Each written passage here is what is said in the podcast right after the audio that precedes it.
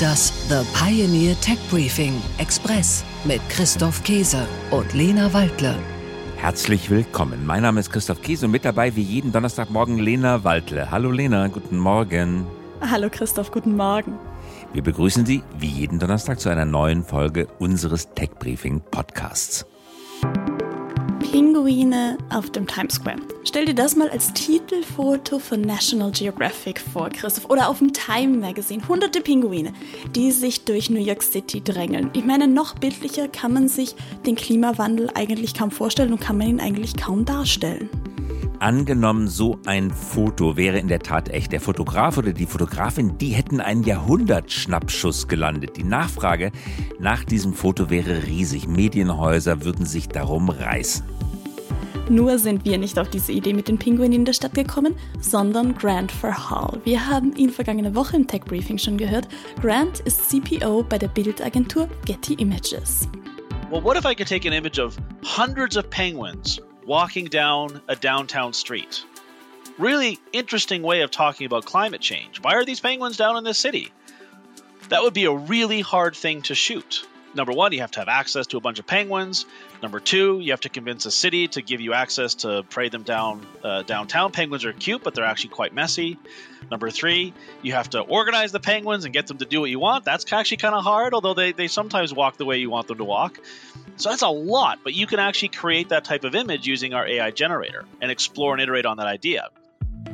Wie Grant sagt, sein Foto zu schießen, das wäre richtig kompliziert. Aber ein solches Bild lässt sich sehr einfach mit generativer KI erstellen. Je besser nämlich KI-Bildgeneratoren wie DALL-E, Midjourney und Co. werden, desto ausgefallener werden auch die Darstellungen.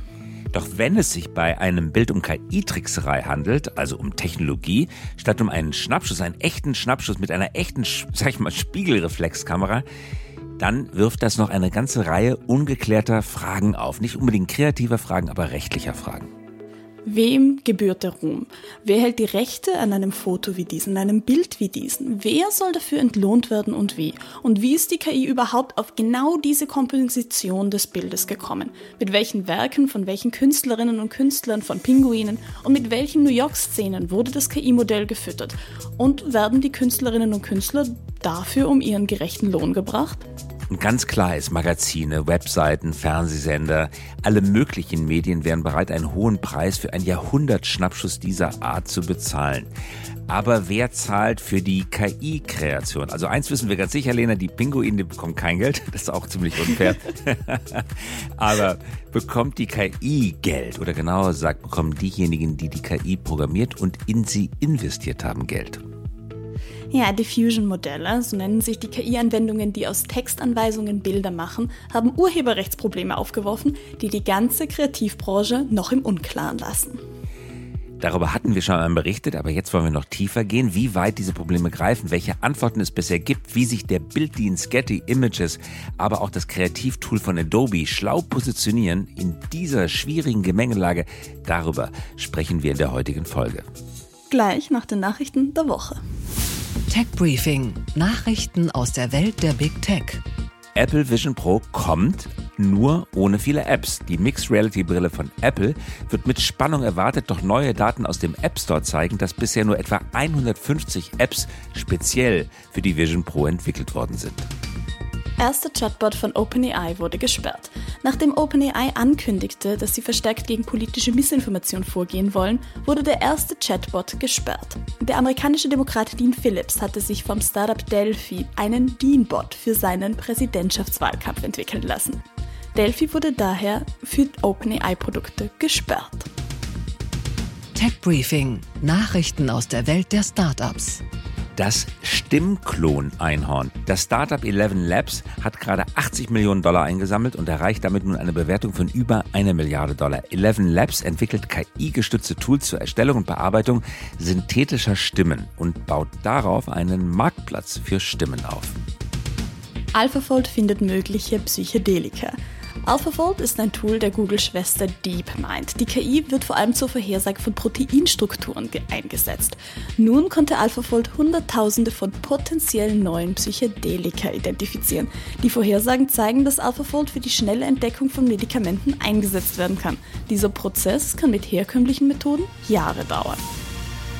Tech Briefing: Nachrichten aus der Welt der Technologie. Deutschland ist führend bei Gen AI Startups. Laut einer Studie des Applied AI Institute for Europe führt Deutschland europaweit bei der Gründung von KI-Unternehmen. Von rund 6300 KI-Startups in der Europäischen Union sind knapp 700 auf generative KI spezialisiert. Deutschland liegt mit knapp 20 Prozent an der Spitze, gefolgt von Frankreich, den Niederlanden und Schweden. Finaler Text des EU AI Act. Am Montag wurde der finale Gesetzestext für die Regulierung von künstlicher Intelligenz in Europa veröffentlicht. Die Unterhändler der Verhandlungspartner in Brüssel haben sich also geeinigt, auch auf biometrische Gesichtserkennung. Die Technologie soll unter bestimmten Bedingungen erlaubt sein. Sie darf für gezielte Strafverfolgungszwecke eingesetzt werden, etwa wenn Gefahr in Verzug ist oder bei der Suche nach einer vermissten Person. Und sie ist zulässig, wenn sie strikt notwendig ist. Hören aktuell die kostenlose Kurzversion unseres Podcasts. Sie wollen mehr vom Tech Briefing? Unsere Analysen sowie Expertenmeinungen und topaktuelle Interviews hören Sie auf thepioneer.de/slash techbriefing oder in unserer The Pioneer App.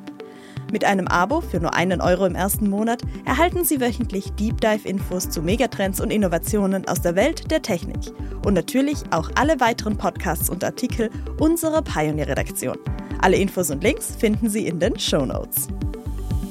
Bis dahin herzliche Grüße von Ihrem Christoph Käse und Ihrer Lena Waldle. Liebe Grüße und wir hören uns wieder nächste Woche. Bis zur nächsten Woche. Tschüss. Das The Pioneer Tech Briefing Express mit Christoph Käse und Lena Waldle.